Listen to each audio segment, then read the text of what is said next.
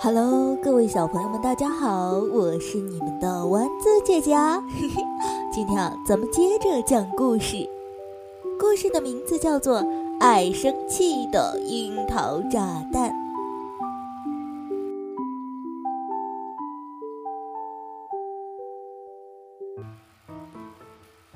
植物镇上的樱桃炸弹呢，是个暴脾气，很多小植物常常被他的大嗓门吼。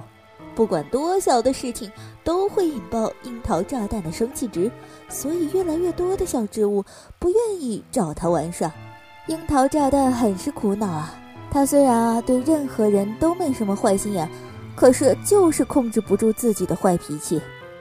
今天，樱桃炸弹跟自己唯一的好朋友回旋镖射手大吵了一架，心情非常低落。他无精打采地去找火炬树桩爷爷诉苦。唉，树桩爷爷，为什么咱们这样的小植物都不愿意跟我做朋友啊？我唯一的朋友回旋镖射手，他都不理我了。樱桃炸弹越说越伤心。唉，其实我不是故意耍发脾气，故意经常生气啊。但是有时候我实在是控制不住我自己呀。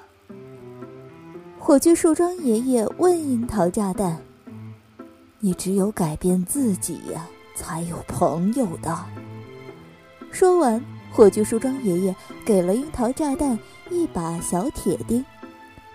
以后只要你想生气，对着别人发脾气的时候，你就拿一颗小铁钉。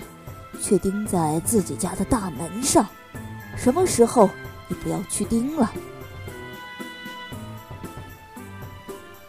什么时候啊，你不需要去钉了，就可以交到朋友了。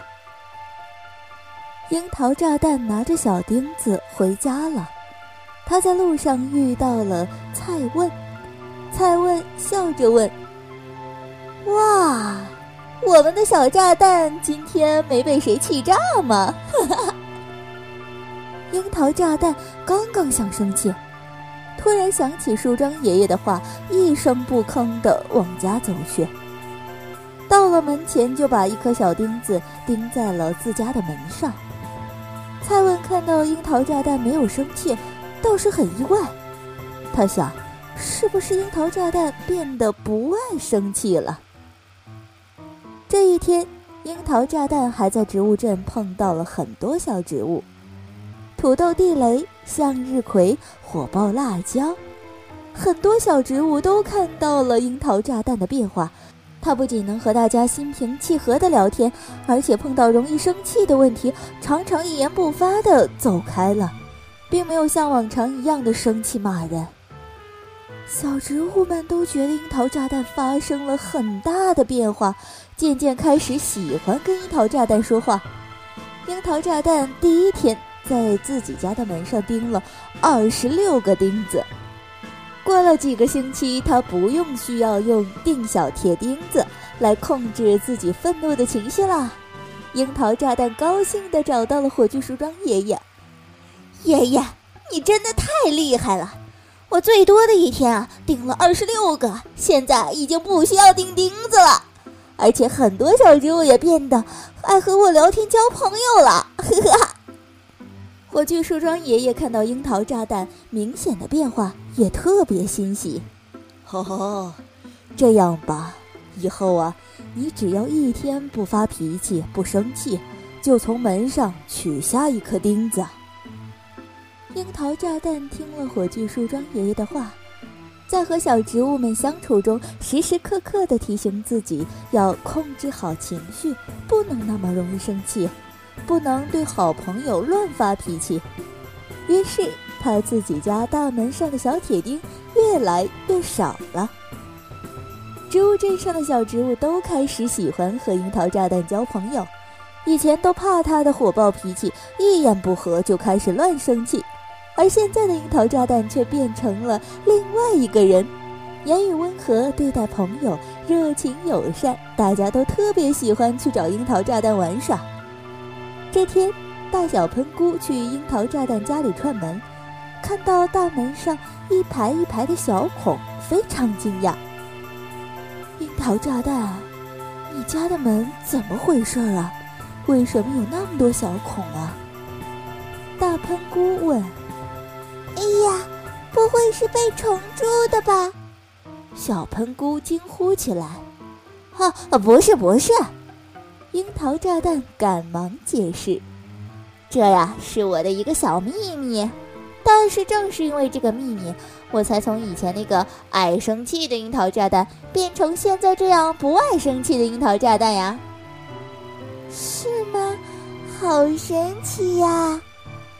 小喷菇拉着樱桃炸弹的手，诚恳地说：“大家都爱你现在的样子，千万别变回那个易怒易爆的樱桃炸弹呀！”樱桃炸弹不好意思的低下了头，轻轻地说：“哎呀，再也不会了，放心吧。”火炬树桩爷爷在某天路过樱桃炸弹的家，看到那一排排整齐的小孔，也很感慨。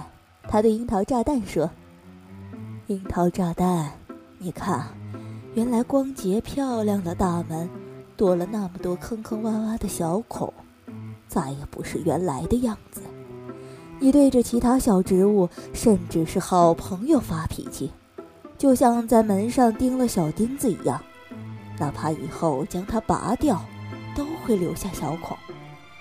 用语言伤害自己的朋友或亲人，都会给别人的心灵上留下疤痕。